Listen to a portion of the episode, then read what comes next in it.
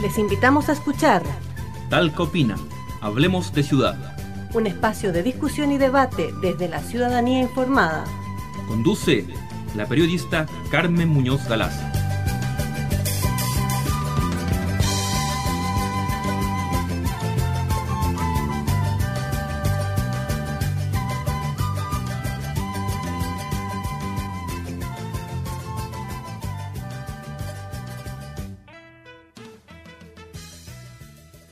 Hola, amigas y amigos, ¿qué tal? Muchas gracias por acompañarnos nuevamente en otra semana más con Talca Opina, Hablemos de Ciudad. Como siempre, les traemos un tema de la ciudad, un tema que nos interesa a todos conversar y discutir. Pero como siempre, antes que todo, vamos a ir a escuchar un tema musical con el grupo nacional Los Tres, Gato por Liebre. Estamos escuchando Talca Opina, Hablemos de Ciudad.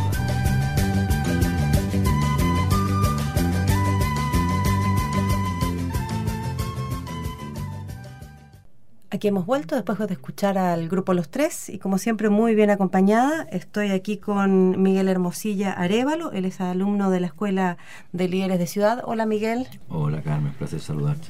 Igualmente. También está Cristian Salazar Valeria, él es miembro del Consejo de la Escuela de Líderes de Ciudad, es asistente social y también nos acompaña nuevamente. Hola Cristian. Hola Carmen, hola Miguel. Y bueno, el tema que los invito a ellos dos, que tienen bastante opinión al respecto, es el tema del comercio ambulante. Miguel ya les va a decir que no es comercio ambulante, que, que tiene, debería tener otro nombre. El comercio ambulante es un tema que, que, nos importa a todos porque ocupa el espacio público de la ciudad, nos incomoda, eh, hay un tema como de, de imagen, de, de, no poder caminar, caminar y desplazarse por la ciudad cómodamente, hay un tema de inseguridad. Eh, son varias, varias las cosas que nos, nos importan con respecto al tema del comercio ambulante. Y yo les quiero dejar aquí la pregunta abierta, como siempre, para entrar a, conversar y a discutir, que ¿por qué se transforma en un problema el tema del comercio ambulante? ¿Por qué es un problema? Sí, la verdad, cuando conversábamos respecto al tema, yo efectivamente cuestionaba si efectivamente era un tema en sí o era básicamente una moda, parte de la propaganda municipal. Así como ha pasado el, el, tequila, ha pasado la calperiña, ya estamos en el, en el ron, ¿cierto? Eh, así también pasó el femicidio, por ejemplo, o el maltrato infantil. Entonces el tema es si efectivamente es un tema a tratar intencionada, reflexiva y estratégicamente por la autoridad, o es uno de los tantos temas que en algún momento hemos conversado en la ciudad. De ahí, de ahí mi cuestionamiento si efectivamente es un tema o no. Bueno, es un tema porque está en la opinión pública, partiendo desde de esa base. Es un tema que conversamos, que nos molesta, que vamos al centro, caminamos, no nos podemos desplazar. Yo tengo que llevar a mi hija delante mío caminando eh, porque no la puedo llevar al lado porque no hay espacio. Entonces, efectivamente, acá hay un tema. Bueno, yo entiendo que sí es lo que dice Cristian. Hay un momento dado en que este problema eh, tiene un tratamiento muy fuerte, pero es que hay un contexto también. Es el contexto de la elección al gobierno municipal, municipal. donde los problemas que afectan a la vida de la ciudadanía se hacen más relevantes y son la materia de la, de la discusión. Hoy día ha salido de esa situación eh, y en el ámbito de lo político tenemos la problemática de la región y, de, y del país. Pero sigue siendo un problema. Uh -huh. Y sigue siendo un problema que, como Carmen nos dice, enerva el uso de los espacios públicos, el relacionamiento de las personas. Y la cuestión es, bueno, ¿por qué es un problema? Eh, ¿Y por qué este problema no ha sido resuelto? Yo creo que esa es el, eh, la manera que tenemos que enfrentarlo. El otro día hablábamos, Cristian, tú planteabas de que de que no era un problema porque para las autoridades porque le solucionaba, por ejemplo, el tema del empleo. Claro, cuando intentamos categorizar eh, qué es un tema y qué es un problema y cuándo es y cuándo no, digamos, por lo que estamos discutiendo, eh, efectivamente nos encontramos con que a veces estas formas de economía informal a, pequeña escala también sirven para contrarrestar la carencia de empleo formal, por ejemplo. Entonces también le sirve de repente a la autoridad para decir que la gente no está tan cesante como la, como la percepción que tiene la, la Y mejorar las cifras de la región. Por ejemplo, claro, y evitar la demanda social por mejor trabajo y evitar el tema del colapso, digamos, de, de, los servicios públicos por demandas de, aspecto social. O sea, yo creo que efectivamente en la medida que debiese eh, disminuir proporcionalmente la cantidad de gente autosuficiente económicamente hablando versus cuando uno cruza con la variable cantidad de requerimientos de tipo social en el municipio de Talca, por ejemplo.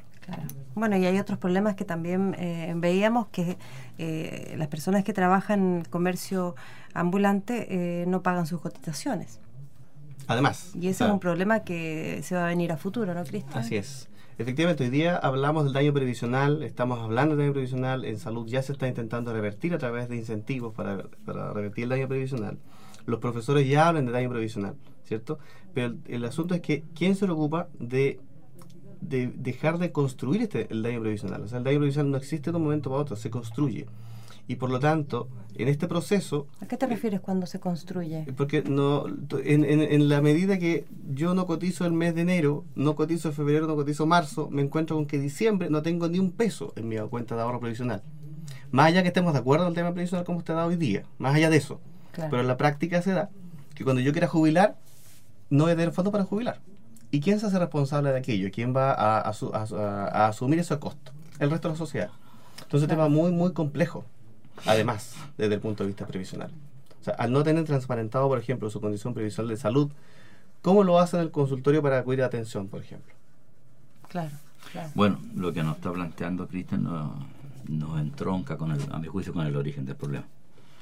Pero antes de ir a, a, esa, a, ese aspecto, a mí me gustaría que, dijeras lo de comercio ambulante. Sí, yo quiero volver a. Quiero, quiero empezar por eso. Este es un tipo de comercio, es comercio estacionado en vía pública. Ya. Que difiere del comercio ambulante, como lo dice el término, que se desplaza. Eh, va transitando y ofreciendo su, mercado y su producto. Y eso es lo que le da la conflictividad al comercio estacionado de vía pública, porque supone una apropiación o un uso abusivo de un bien nacional de uso público. ¿ya? Y además en una ciudad que tiene las características que tiene Talca, eh, las aceras son, generalmente son estrechas, enerva el uso de esos espacios y genera condiciones para otro tipo de problemas, facilita algunas prácticas delictivas. Y como está construido esto, que inicialmente es parte del fenómeno del desarrollo de la economía informal, que viene aparejada con estos modelos económicos y que también tiene como un ingrediente el colapso del, sistema democrático en Chile, que produce una gran una expulsión muy grande de personas de, los sistemas productivos, de la estructura productiva, profesionales, técnicos, obreros con calificación o mayor calificación. Y por lo tanto, esto desarrolla una estrategia de sobrevivencia diferente, que a la larga, que en el caso de Talca tienden a ser más rentable, que el salario, la renta que podrían obtener un empleo formal. Sí, más rentable y más cómodo, porque la persona tiene su propio horario. Claro, y además, y esto hace entonces que esto tenga permanencia. Y, ese es el origen, a mi juicio, del problema de la, la conflictividad. Y eso hace que no haya sido resuelto por ninguna administración municipal, ni aquí, ni en otras partes. Porque ya hay un intento, una primera generación de esto de solución es el persa que se instala frente al rodoviario Lorenzo Baroli. Claro. Esa es la, primera que tiene que ver con la crisis de los años 75, etcétera, etcétera. Es la primera oleada, digamos. Ahí hay mucha gente, perdón que te interrumpa Miguel, que, debe ganar muchos recursos, ¿no? Que está muy bien instalada en lugares fijos porque uno observando un poquito más y poniendo el ojo a este comercio ve que en ciertas esquinas están los mismos y esquinas estratégicas, ¿no? Sí, entiendo que la gente que ah, se ha metido más en el tema dice que son familias enteras que están metidas, digamos, en familias que van dándose datos, digamos, y se van ubicando en, distintos lugares, que son bien particulares también. La gente se, se ubica en lugares que donde logra vender. O sea, si ustedes se han vuelto por los, fuera de los centros de salud, O sea, ya se establecieron. Y lo que decía Miguel, o sea, la gente se apropia del espacio físico. Claro. O sea, tú cuando te vas a bajar del auto y llegas a, y con la incomodidad que significa que el copiloto se baje cuando está el ambulante estacionado, genera un gran problema. Y si tú le, lo, lo- le- se lo planteas a la persona, dice, bueno, aquí estoy yo, este espacio es mío. Con efectivamente un espacio público. Yo no defiendo a la gente el auto ni nada, pero yo estoy- lo planteo como, como una situación, eh, cómo la gente efectivamente, esto, este vendedor se, se apropia de un espacio que es de todos, digamos. Hay otro tema también que, que da vuelta a- al, al problema que, que existe detrás del comercio. eh, ¿Cómo era, Miguel? El comercio en el espacio Estacionado en vía pública. estacionado en vía pública, que es el tema de la evasión tributaria, ¿no?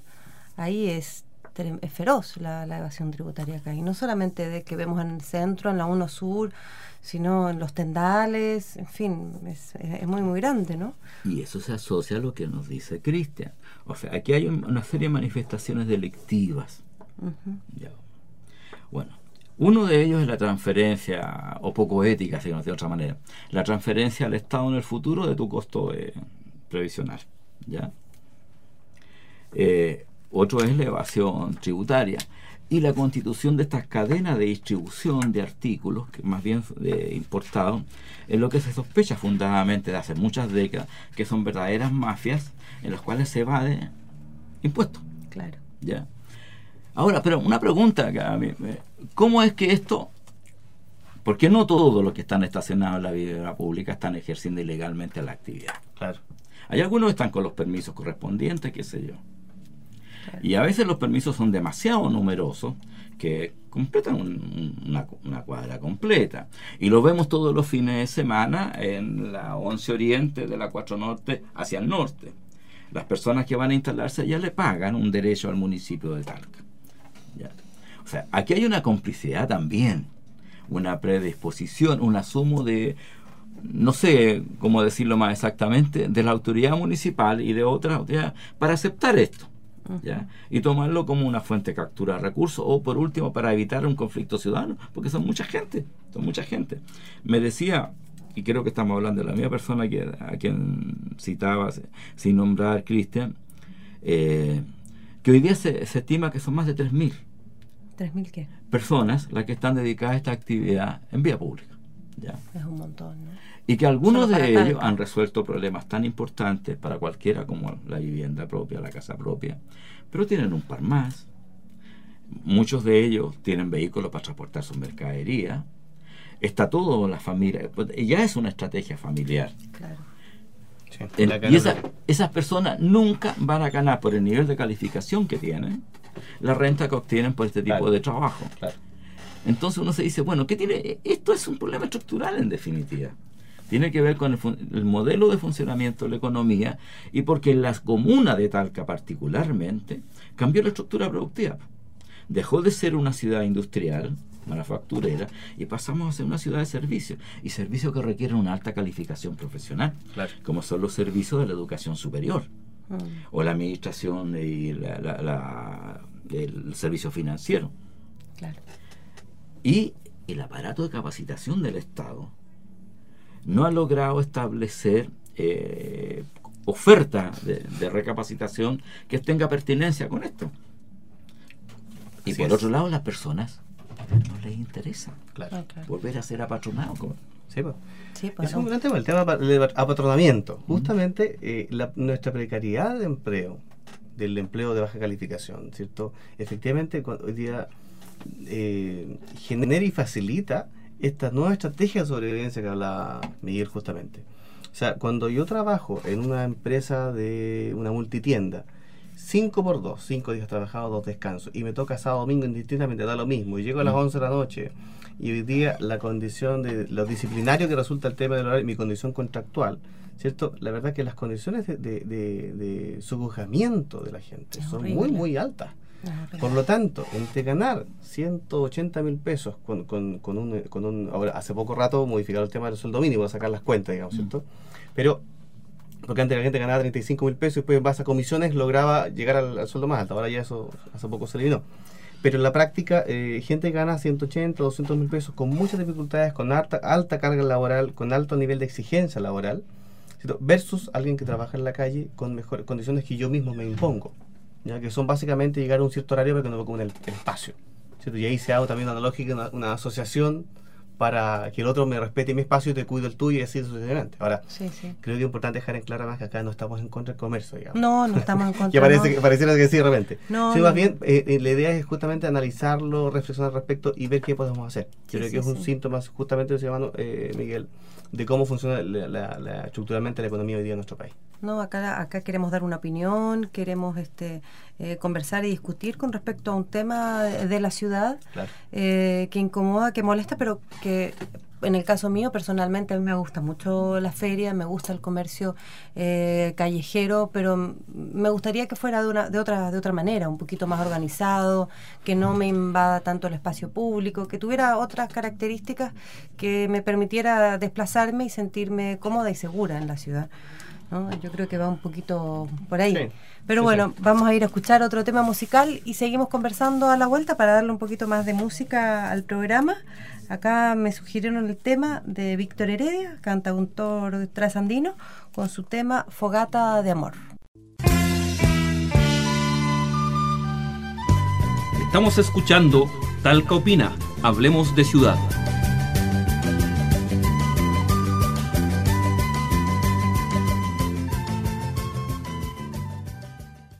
Ahí escuchábamos a Víctor Heredia y como siempre les recuerdo que pueden visitar la página web elsi.sitiosur.cl. Eh, ahí están todos los programas anteriores guardados con una ficha técnica de los participantes y también están las otras actividades de la Escuela de Líderes de Ciudad y también nos pueden escribir al correo electrónico talcaopina.gmail.com. Volvemos a conversar con quienes me acompañan en el día de hoy, Miguel Hermosilla Arevalo, alumno de la Escuela de Líderes de Ciudad, y Cristian Salazar Valeria, eh, miembro del Consejo de Escuela de Ciudad, asistente social también. Y el programa de hoy estamos conversando sobre el comercio ambulante, el comercio en la vía pública. Y bueno, estábamos diciendo antes de ir a escuchar a Víctor Heredia que, que acá no, no es que estemos en contra del comercio ambulante, sino que estamos, estamos discutiendo, estamos eh, conversando sobre eh, posibles soluciones, este, qué es lo que hay detrás del comercio am- ambulante, por qué es un tema, por qué es un problema, ¿no?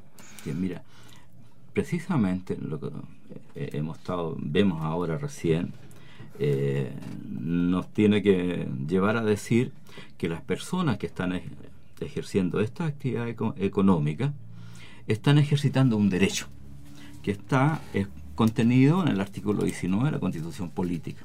El derecho a llevar a la, a la práctica cualquier actividad económica sin que ésta se, se contraponga a la moral, la buena costumbre, la seguridad eh, del país.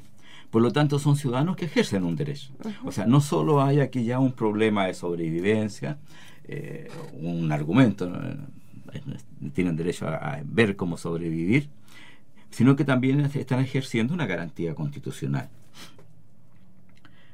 La otra cosa que aparece ahora en las últimas opiniones es que esto también tiene que ver con la cultura. Eh, eh, se ha constituido ya, aparte de, de ser haberse organizado redes sociales, también se ha establecido un cierto elemento cultural. Este es un fenómeno que nos acompaña de muchos años en nuestro país. Es un dato caracterizante, se ha convertido foco de atracción, como es el caso, por ejemplo, de Santiago, allá en el Persa Bío Bío, el ex, en el ex Matadero, el otro punto focal allá en el Parque de los Reyes, al final, cerca de la, de la calle Bulnes, eh, el Persa aquí en Talca, acá al, al- al lado norte del CREA, etcétera, etcétera.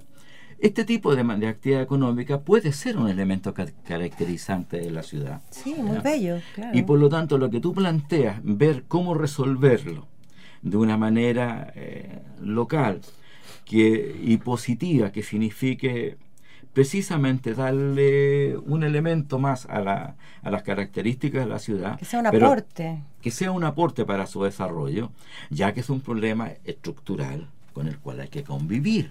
Hay que no podemos erradicar, no está en el ámbito del, del trabajo del municipio.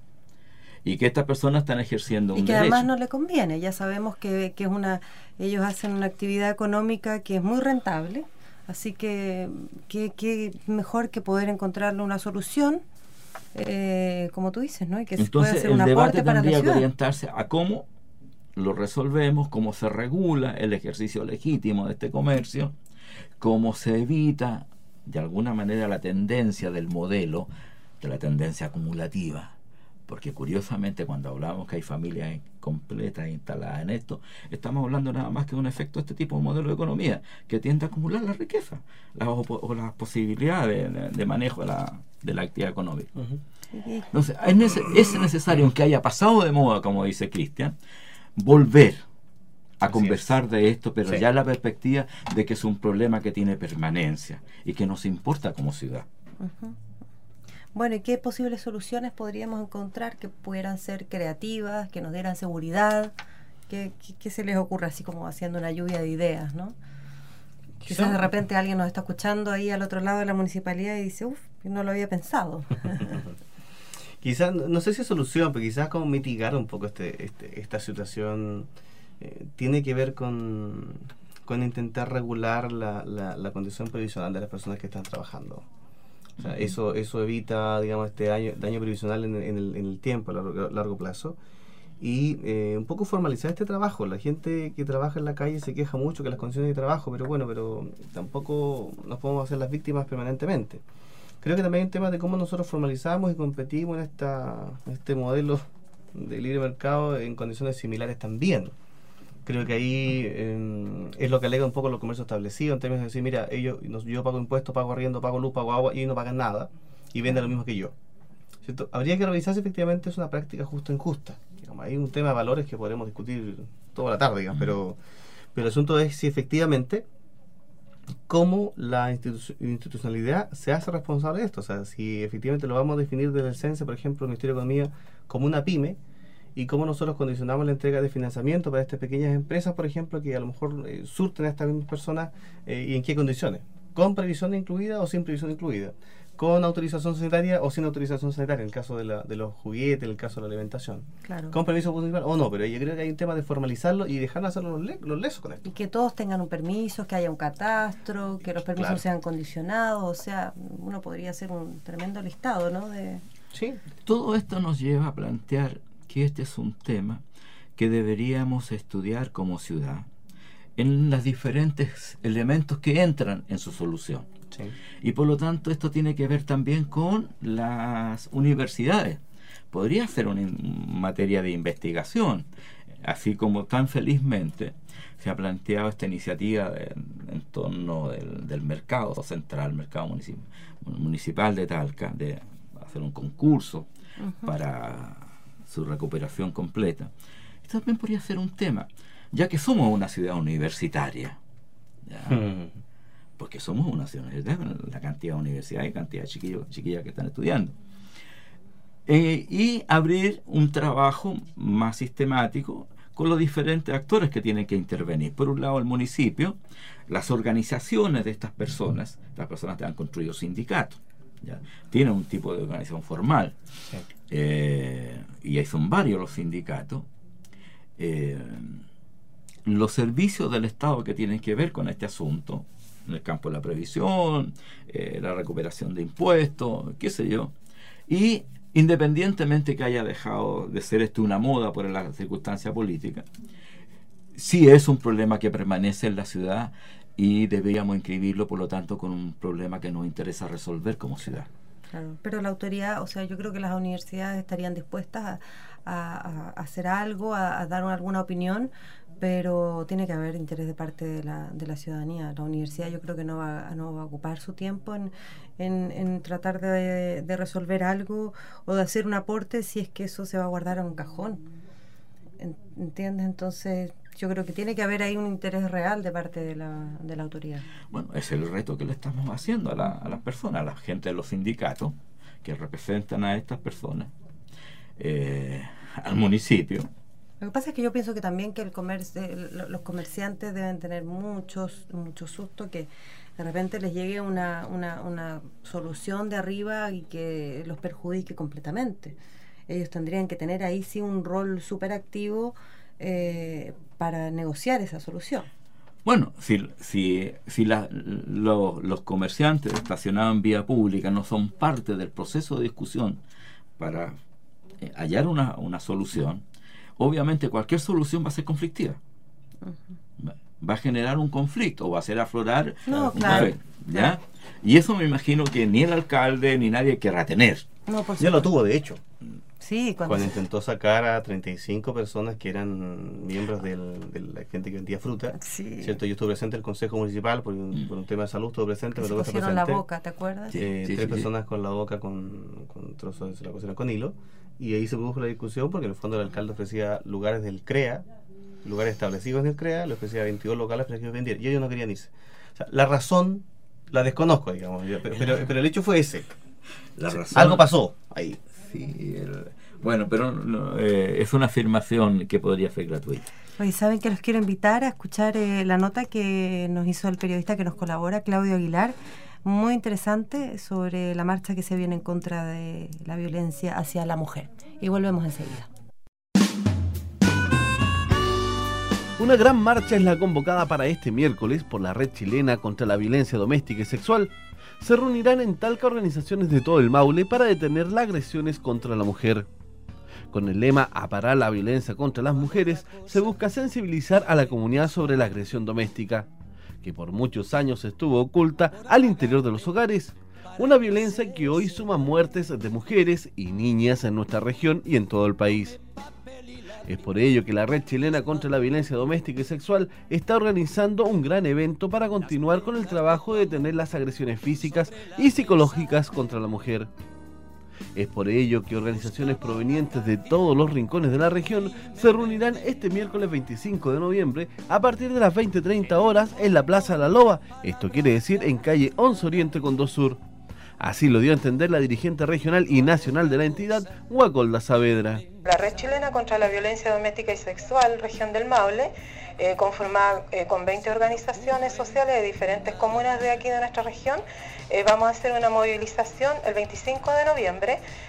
Su salida va a ser, digamos, en la mm, avenida Salvador Allende, 11 Oriente 2 Sur, y nos vamos a venir por la 11 Oriente a la 1 Sur para denunciar y sensibilizar a toda la comunidad con respecto al tema del femicidio. Vamos a ir vestidas de blanco porque también queremos dar como eh, una imagen de esperanzadora con respecto a la erradi- erradicación de la violencia. Y vamos a llevar velas también encendidas. La dirigente explicó que la campaña para frenar la violencia contra la mujer comenzó públicamente en el 2006, con la primera iniciativa denominada Cuidado, el machismo mata, y cuyo mensaje fue directamente enfocado al femicidio, debido a la cantidad de víctimas que se han registrado en el país. Es así como se inició un trabajo que ya no se detiene.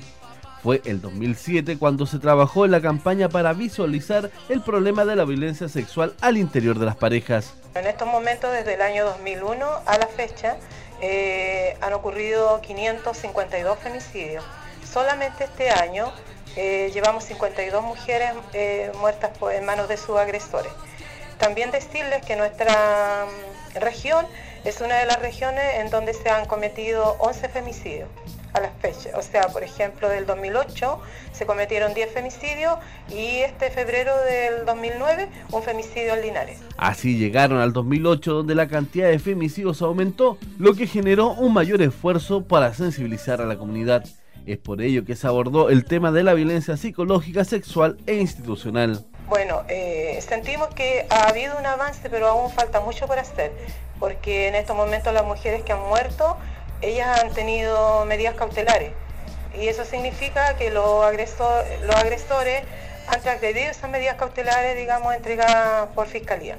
Sentimos que hay ciertos vacíos legales y por eso yo insto también a los legisladores especialmente eh, hoy a todos los candidatos y candidatas que se están postulando en nuestra región para que se sensibilicen con este tema, eh, tengamos alguna reflexión, alguna conversación, eh, todos juntos, que nos escuchen a nosotras las organizaciones que trabajamos la temática para que ellas sepan realmente qué es lo que sucede con cada una de esas mujeres que nos toca atender y que de repente se sienten totalmente desprotegidas en el ámbito de la justicia. Mientras que para este año la idea es crear una mayor conciencia en la comunidad, donde exista un mayor compromiso con las personas y sus necesidades. Por ello es que esperan la concurrencia de cientos de personas de diferentes organizaciones sociales de la región del Maule. Quienes marcharán por calle 1 Sur hasta llegar al paseo peatonal donde se efectuará un acto principal. Ahí escuchábamos la nota de Claudio Aguilar sobre la marcha que está convocada para el día miércoles de esta semana eh, en contra de la violencia hacia las mujeres, mujeres y niñas. Así que no sé, ¿ustedes qué van a hacer? ¿Van a ir tú, Miguel? ¿Vas a ir a la Plaza La Loba? Hemos ido todos los años. Bueno. Vamos con mi compañera. Es una lacra que tenemos que erradicar. Y tenemos que hacerlo interpelando a la ciudadanía, usando la vía pública para ello. Apropiando la vida. De esta manera Temporalmente, tran- digamos. transitoria. Claro. Sí, sí, sí. Porque la verdad que hay muchos problemas que si no se llevan a la calle y no Claro. se plantean ahí, no No logra, no, Claro. no, claro, no se hacen, no se hacen visibles. No es que quisiéramos que las cosas de, de llevarla a ese extremo, pero no nos dejan otra alternativa. Hay un dicho que dice que lo que no se comunica no se hace. O sea, si yo no comunico a la comunidad que, que quiero resolver un problema o que tengo un problema, eh, ¿cómo la comunidad me va a apoyar o cómo la comunidad se, da- se va a informar? Sí. Así que... Es el primer, primer semestre de periodismo, digamos, que es un hecho es menos. noticia, digamos. Claro, claro. Sí. Cuando el comunicado. de- Lo dice una periodista también. Así que bueno, la invitación está, está traspasada y bueno, esperamos ahí que se junte mucha gente y, y gracias a Guacolda también por, por darnos su tiempo. Ella también es alumna de la Escuela de Líderes de Ciudad. Guacolda debe llevar como unos 20, 20 o un poco más de años este, trabajando en este tema que es muy duro. Ella le ha tocado eh, presenciar y acompañar casos eh, muy, pero muy, muy tremendos, muy delicados eh, acá en la región del Maule. Ella es una de las primeras que cuando hay un caso de femicidio concretado o algo que, que estuvo a punto de ocurrir, ella es la primera que sale a, a- a visitar y acompañar a las, a las personas. Así que muchas gracias y esperamos que este miércoles se junte harta gente ahí en la Plaza La Loba y después va a haber un acto, como decía Claudio, en el paseo peatonal. ¿Mm? Espacio del cual tenemos que apropiarnos. Sí, sí, sí, sí. Afortunadamente se ha ido apropiando. A mí me, me gusta ver a los chicos en la tarde cómo están ahí sentados también conversando. como Se dan escenario, besos. eh, como escenario de, de expresiones culturales. Claro. Yo creo que tenemos que avanzar también a Sí. que se vuelva- Lo que Sí. teníamos ahí frente a las concentradas, que es un espacio cívico, Sí. espacio ciudadano. Sí, así Sí. es. Vamos a ver. Yo creo que este tema de violencia contra mujeres, estoy de acuerdo con lo que hemos conversado. Yo creo que habría que ampliar un poco el tema además a lo que tiene que ver con las pe- estas pequeños actos de violencia que cometemos habitualmente, digamos, que pasan inadvertidos. Creo que ahí tenemos un gran desafío y es una prueba más de cómo nos relacionamos entre las personas, más allá de las mujeres, digamos. ¿Cómo, cómo cuáles dices tú? Eh? ¿Cómo tratar mal a alguien cuando opina distinto a mí, por ejemplo? O sea, lo vimos hace poquito rato, digamos, un par de diputados que opinaron de, de otro señor que opinó mal a, a- a partir del- de, de la contienda presidencial, digamos. Ujú. O sea, esa, esa forma, digamos, de denostar al otro porque piensa distinto, o tratarlo porque, o decirle que porque es viejo, porque cualquier cosa me parece pésimo, pésimo. Y eso lo tenemos muy, muy arraigado nosotros, digamos. Ahora, para marchar somos los campeones, digamos, para el tema, para el discurso, pero el tema de la práctica, cómo lo hacemos, digamos, eh, y creo que además nuestras autoridades dan pésimos ejemplos. Sí, ahí la Sabimos hace que- poquito rato cómo de repente los candidatos se enojan entre ellos, no los mira, la presidenta no mira al otro. Tiempo Sí. atrás un diputado dijo una cosa, el presidente pasó por el lado, no lo saludó. O sea, ese tipo de cosas son pésimos ejemplos y son autoridades de dar el ejemplo para nosotros. Entonces creo que hay un tema pendiente además. Sí, bueno, yo por, por lo menos a través de mi hija, por lo que veo en el jardín infantil, hay, hay, hay nuevas formas, parece, de educar a los niños en que los están estimulando para que eso no suceda. Sí. Que no Sí, suceda. sí, Así sí. que me parece que por lo menos hay, hay intenciones. Sí. Eh, los que ahora estamos más grandes seguramente es un poco más difícil. Hay que intentar evitarlo de todas formas. Hay que usar los dedos para que en el colegio que esté tu hija también pase lo mismo, digamos. que, que hoy día... El- hay que romper con eso, así es, claramente así es. con el hecho de que si yo no estoy de acuerdo contigo, con tus argumentos, con lo que, tus ideas, eso no me da derecho a, a descalificarte, Claro. a tratar de anularte como persona. Claro. Y esa es la tendencia. Aplastar la divergencia, ese Claro. es el negocio. Ahí y eso, no, eso nos llevó a la ruptura institucional. Así es. Eso se fue, esa, esa- ese comportamiento se fue escalonando. Sí. Es Sí. una de las cosas que está a la base de la ruptura institucional. Así es. Entonces es un problema muy, eh, eh, de, de mucha trascendencia. Sí. Y Sí, por sí. lo tanto lo- eh, necesitamos una, una conducta material coherente de aquellos que proyectan imagen de, de- de vida política, de vida civil, como son los fun- altos funcionarios del Estado. Sí, Bueno, es un tema Sí, muy, un muy largo. interesante. un gran tema. Pero tenemos que nos volver- permitiría otra, Otra reunión, otra, claro. Ahí tenemos que hablar con la Escuela de Líderes para continuar el proyecto de radio, pero tenemos que volver al tema del comercio en la ciudad. Estábamos hablando de, la, de las eh, posibles soluciones, eh, soluciones creativas, quizás eh, ver soluciones como, como han realizado en otros países. Es muy bueno compararse con, con países vecinos, con países de la región. Quizás no mirar eh, eh, tanto más lejos de la frontera, sino de, ver eh, cómo han solucionado el tema del comercio en la ciudad, en otras ciudades o en otros países, ¿no? Eh, yo no sé si queda algo más pendiente que conversar con respecto a, las posibles soluciones que, que se pueden visualizar para Talca. Esa idea que tú decías, quizás podríamos cerrarla un poquito más, Miguel, de que sea un aporte a la ciudad de Talca. Claro, yo creo que uno de los componentes, el enfoque debe ser cómo este problema, esta situación la convertimos en un elemento caracterizante de la ciudad de Talca. Como la solución que se materializa implica que aquello. ¿ya? Y se convierte en un lugar de atracción, de visita, y no solo de suministro de, de objetos, de productos intercambio mercantil. Pero eh, uno es un espacio también de encuentro de sociabilidad ciudadana, qué sé Claro, yo. claro. Ese sería ser como un marco de la, de la búsqueda de una solución material, Mm. que en, en lo histórico no va a diferir mucho de, la- de las anteriores. Quizás Y eso implica determinar las características del Claro. espacio a asignar. Claro, claro. No puede ser un hacinamiento de tendales. ¿no? Y aparte en Y las reglas de uso de quienes se instalen ahí tienen que ser muy severas también, cumplidas también. Algo que no puede desbordarse el espacio de, de transitar, para transitar, qué sé yo. O sea, es una cosa bonita lo que podría resultar, un gran soco de esta naturaleza para la ciudad. No, y aparte, si uno se fija caminando por el pleno centro de la ciudad, hay tanta propiedad muy grande, de muchos metros cuadrados, abandonadas. Abandonadas, abandonadas, y, siendo también un foco de, de- de- peligros de otros temas, ¿no? Y, y por qué esos espacios no se pueden utilizar para, para instalar ahí a comercio en, eh, ambulante, comercio público en la ciudad? Quizás podría ser, aparte serían espacios eh, con techo, con seguridad, con baños posiblemente, podrían eh, transformarse en, un- en unos lugares de mucha identidad donde también se pudieran vender productos locales.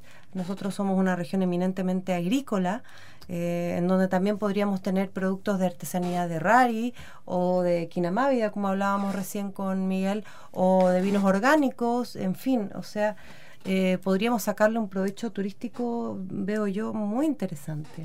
Claro, está planteando que uno de los componentes que el espacio de cuenta de las particularidades productivas de la región, como uno de los elementos que quería tener. Ujú. Pero es una, es una, un- una manera de enfocarla, una solución. Esa, que sea un elemento más que agregue identidad a la ciudad. Claro. Tú el otro día, Cristian, planteabas una idea que ya eh, es imposible, pero el tema Hmm. del estacionamiento subterráneo lo encontré súper buena. ¿Podrías contarnos? Está pasando, estoy llegando tarde con las ideas, digamos. pero yo las, me las recuerdo. Pero no crea. No, porque cuando hablábamos del tema de... O sea, afortunadamente hablamos la otra vez en un programa anterior del tema de la ciclovía, esta, esta unión de la, de la circunvalación sur. Bueno, em, claro, creo que efectivamente el tema del comercio no se instala casualmente en los lugares, sino que más bien se apropia de espacios que son propicios para el comercio, para el intercambio mercantil. ¿cierto? Prueba de ello es lo que pasa en esa avenida, la 12 Norte, cerca del cementerio del 1 de noviembre, digamos. O lleno de absolutamente todo. Ya no es visitar a, los- a nuestros deudos, sino bien aprovechar de comprar una cosita también. Eh, tiene que ver con asociar, digamos, como esto- estos lugares a, a nudos de tráfico de personas, digamos, no más que de vehículos, eh, para darle vida de comercio a lo que está, estos esto comercio ambula- el- los estacionamientos públicos que quedan debajo de la, de la Plaza Cienfuegos. Y mantener esta cosa tan folclórica, tan local, tan característica como era esto, sentarse debajo de los moros de, la, de las concentradas y ver la artesanía ahí, digamos. Y ese olorcito a como esas cositas que prenden, encienden a incienso, digamos, tan característico, digamos, del lugar, digamos. Irónicamente, ¿no? Claro. Bueno, vamos a, vamos a ir cerrando el programa de hoy. Yo les agradezco mucho eh, a la audiencia al otro lado del micrófono, también a todas las personas que nos escuchan a través de la página web y, de las radios comunitarias. Y bueno, este es el penúltimo programa, queda un último programa nada más de este ciclo de conversaciones de Talca Opina Hablemos de Ciudad. Y hemos querido, como siempre, compartir con ustedes un tema, un tema de la ciudad. No buscamos em, eh, mayores soluciones, buscamos, damos posibilidades, alternativas, eh, que queremos ser una voz diferente que plantea ideas eh, distintas de ciudadanos comunes y de acá de Talca. Así que, no sé, un comentario más sobre, sobre el tema o para cerrar. No, gracias por la posibilidad de haber ejercido ciudadanía. Lo que he dicho en, frente a este micrófono lo he dicho con convencimiento. Creo que eh, es lo que deberíamos hacer, no solo en esta, respecto a este tema, sino el, el anterior que me tocó participar. Agradecido por la oportunidad de hacer ciudadanía. Muchas gracias, Miguel. Cristian. También agradecer la posibilidad, creo que es un tema uh, ojalá veamos discutiendo con nuestro Consejo Municipal, que donde se toman las decisiones antes del, del, del 2012, digamos, de, de que no sea solamente para efectos de, elecciones municipales, así como este, el tema del graffiti, los perros vagos, el, empleo y la forma, la, empecemos a discutir ya algún momento calidad de vida. O sea, cuando uno ve la discusión del plan de educación municipal, el plan de salud comunal que eh, el miércoles se ve, digamos, el próximo Consejo Municipal se ve, creo que debiésemos empezar a hablar de calidad de vida, digamos, y esto es parte de calidad, así como la educación, el empleo, la salud, la conectividad, el, la basura. Empecemos a hablar de, más de calidad de vida en la ciudad. Y eso y esto es una, interesante oportunidad. muchas gracias. Muchas gracias a todos y todas. Hemos conversado en el día de hoy sobre el tema del comercio ambulante. Y nos vamos con un tema de Alberto Cortés, Castillos en el Aire. Muchas gracias. Esto fue Talca Opina. Hablemos de ciudad. Un espacio de discusión y debate desde la ciudadanía informada. Un programa producido por la Escuela de Líderes de Ciudad con la conducción de la periodista Carmen Muñoz Galás.